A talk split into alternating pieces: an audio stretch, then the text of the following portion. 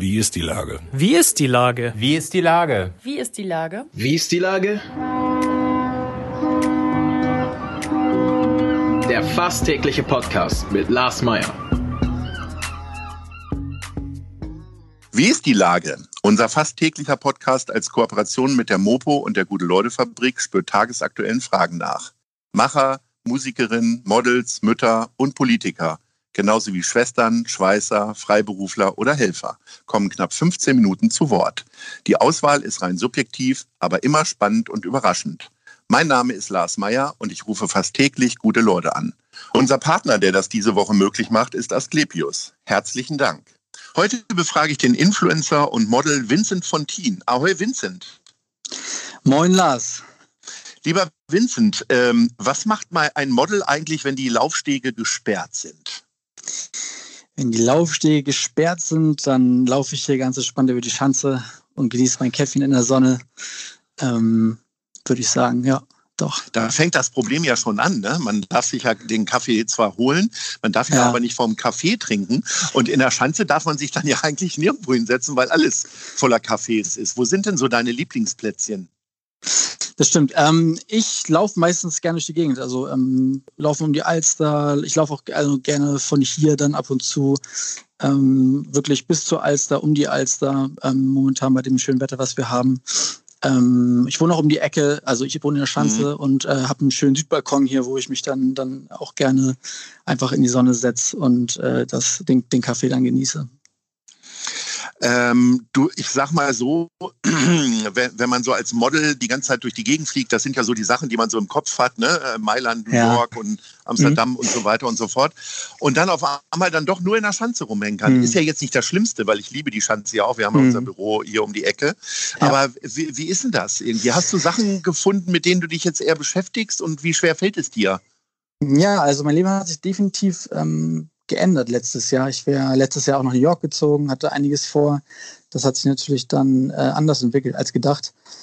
Ähm, aber ich fand die Zeit irgendwie dann doch auch schön. Also ich konnte, habe ein neues Instrument angefangen, habe mir irgendwie andere Sachen gesucht, auf die ich mich konzentriert habe äh, letztes Jahr und ähm, habe sozusagen das Beste daraus gemacht. Ähm, ist natürlich, ich glaube, jeder hat da irgendwie seine Sachen zu tragen und es ist nicht für jedermann, also für jeden nicht leicht die ganze Situation. Äh, aber ich will mich eigentlich nicht beschweren. Ich glaube, es geht schlimmer und ähm, es geht jetzt ja auch wieder voran. Der Sommer kommt und ich denke ähm, oder hoffe, ähm, dass da demnächst, ich habe jetzt heute Morgen gelesen, Lockdown ist ja bis Ende März, glaube ich, aber ähm, hoffe mhm. dann irgendwie vielleicht auf Ostern, dass da vielleicht dann doch wieder ein bisschen mehr geht. 195.000 Leute gucken jeden Tag, was du so treibst und machst. Macht das wirklich immer Spaß? Ich glaube nicht, dass äh, äh es ist ja klar, 195.000 Leute äh, folgen mir, aber ähm, die schauen natürlich dann auch nicht jeden Tag äh, dann drauf. Ähm, ich finde das schon schön. Man hat irgendwie, man kann so Sachen teilen, die einen beschäftigen, die, wo man denkt, vielleicht auch ganz guten Input geben. Ähm, also mir macht das Ganze Spaß. Ich, ich äh, kann mich da so ein Stück weit selbst auch irgendwie anders, anderweitig verwirklichen, zeigen. Ähm, ich finde, das ist auf jeden Fall eine. Was sind denn deine Themen dann so? Also Instagramer stehen ja manchmal immer so auch für bestimmte Werte und so. Mhm. Mhm. Also ich, ich bin einfach ein Fan von Positivität. Ähm, Liebe, Liebe nach außen tragen, einfach irgendwie ich habe interessiere mich für Interior Design, ähm, habe einfach Spaß daran, das zu zeigen, was ich ästhetisch schön finde und das, das lade ich, das teile ich sozusagen dann mit meiner Followerschaft. Und kommt auch äh, immer darauf an, also was gerade auch für Themen dann halt vielleicht aktuell sind. Ähm, ich gehe immer so ein bisschen mit dem Flow, wonach ich mich fühle, was gerade auch in meinem Kopf vorgeht, das, das variiert stark. Ja, jeder, der mich kennt, weiß, dass ich großer New York-Fan bin und äh, die anderthalb Jahre, die ich jetzt noch nicht da war, äh, ja, ich fliege mhm. tatsächlich zweimal im Jahr hin. Das ist äh, meine große Sünde für viele, aber ich äh, mich inspiriert New York unglaublich. Mhm, schön. Jetzt äh, warst du schon kurz davor hinzuziehen. Hast du schon dort ja. gewohnt und bist dann schnell rüber oder wie war ich, das? Ich äh, habe vor einigen Jahren mal drei Monate da ähm, verbracht am Stück. Ähm, bin dann wiedergekommen und ja, hatte jetzt gerade mein Arbeitsvisum fertig, äh, hab, bin mit New York Models vor Ort und ähm, war ab und zu mal für Direct Bookings drüben, aber noch nie so wirklich länger am Stück und hatte eigentlich geplant, einen Kumpel ähm, letztes Jahr sozusagen rüberzuziehen, sich ein Apartment zu teilen. Das war auch alles schon relativ gut durchdacht und geplant. Und das war natürlich dann ähm, sehr schade, dass es nicht geklappt hat, vor allem weil diese Arbeitswiesen für drüben auch relativ teuer sind und das verfällt jetzt natürlich gerade alles und man kriegt ähm, da auch leider nichts erstattet und das war schon, schon ärgerlich. Ähm, aber wie gesagt, es geht auch immer irgendwie schlimmer. Ne? Wirst du denn äh, einen weiteren Anlauf nehmen, nächstes Jahr beispielsweise? Ähm, ja, ich würde das echt, ich mache das davon abhängig, wie sich das Ganze entwickelt. Ne? Wenn das Sinn macht, dann, ich würde auf jeden Fall schon gern nochmal ähm, rüber und das auch nochmal machen. Ähm, wann genau, das, das, ich finde, man kann momentan einfach so schwer planen, beziehungsweise gar nicht planen. Ähm, deswegen lasse ich das einfach alles auf mich zukommen. Aber also auf lange Sicht äh, werde ich das definitiv nochmal noch mal angehen, das Thema, ja. Ich muss dann auch ein neues Visum beantragen, weil es läuft jetzt nächstes Jahr im Januar oder Februar, glaube ich, aus. Ähm, und dann ja, dann mal schauen einfach. Also ich lasse das so ein bisschen auf mich zukommen. Man weiß es ja auch nicht. Ne? Jetzt hast du schon gesagt, du hast in der Wohnung schon umgeguckt. Was äh, zahlt man denn da so? Äh, wärst du nach Manhattan gezogen? Weil ich äh, sag mal, das geht ja mhm. exponentiell nach oben, je näher man ja. Äh, quasi ans Empire State Building zieht. Ja, deswegen macht es auch Sinn, dass es dann auch wirklich klappt mit der Arbeit da drüben. Ne? Wenn man natürlich nur da wohnt und am, dann am Schluss am Netflix gucken zu Hause ist, dann macht es natürlich wenig Sinn, so viel Geld für Miete auszugeben. Ähm, kommt echt drauf an, ähm, aber man muss da aber schon. Was für ein Budget habt ihr euch so gesetzt? Ähm, wir hatten uns da jetzt eine Wohnung ausgeschaut zu zweit, die hätte, ich glaube, knapp drei, zwischen 3.000 und 4.000 äh, Dollar die wird im Monat gekostet. Ähm, ja, und es wären nur 30 halt, Quadratmeter Genau, man hat dann sozusagen jeder, da hat dann jeder sozusagen sein Zimmer und äh, mehr geht da nicht. Ne? Aber wir wären in Manhattan gewesen, äh, von daher, das wäre schon cool gewesen. Aber mal schauen, was, was da jetzt noch so entsteht. Aber die Schanze ist ja auch schön. Wie sehr ja, genau. bist du ich muss sagen, ich fühle mich auch wohl. Also. Ja, wie sehr bist du denn eigentlich richtig Hamburger so in, innerhalb deiner äh, Charaktereigenschaften und wie sehr bist du schon Weltenbummler geworden? Weil ich sag mal, der Hamburger trägt ja jetzt nicht nur positive Charaktereigenschaften. ähm, also ich bin in Hamburg geboren, und deswegen würde ich mich schon auch als Hamburger bezeichnen. Ich bin äh, zwar auf dem Land groß geworden, also in Niedersachsen in Lüneburger Heide. Mhm. Ähm, und bin dann damals nach der 12. Klasse nach Hamburg gezogen zum Zivi noch. Ich war der letzte Jahrgang, der sozusagen noch den Zivi, der Zivi-Pflicht auch hatte. Habe dann mhm. hier in Hamburg mein Zivi gemacht und das hat mich auf jeden Fall auch schon geprägt. Also habe auch viel in Hamburg gewohnt. Äh, war dann natürlich auch wirklich äh, viel ähm, ja, unterwegs. Habe dann äh, lange in Australien gelebt, habe in Mailand gelebt, in äh, Paris, in London. Ähm, aber fühle mich schon auch sehr wohl jedes Mal, wenn ich dann irgendwie zurückkomme. Äh, das ist schon meine Heimat hier und meine Familie wohnt hier und meine ganz engen Freunde, die ich sehr liebe, die leben auch alle hier. Also auf jeden Fall nicht alle, aber ein Großteil. Und das fühlt sich schon auch an wie zu Hause. Und ähm, genau, als den typischen Hamburger weiß ich nicht, würde ich mich jetzt wahrscheinlich nicht bezeichnen, aber auf jeden Fall äh, ist das hier schon auch Heimat für mich.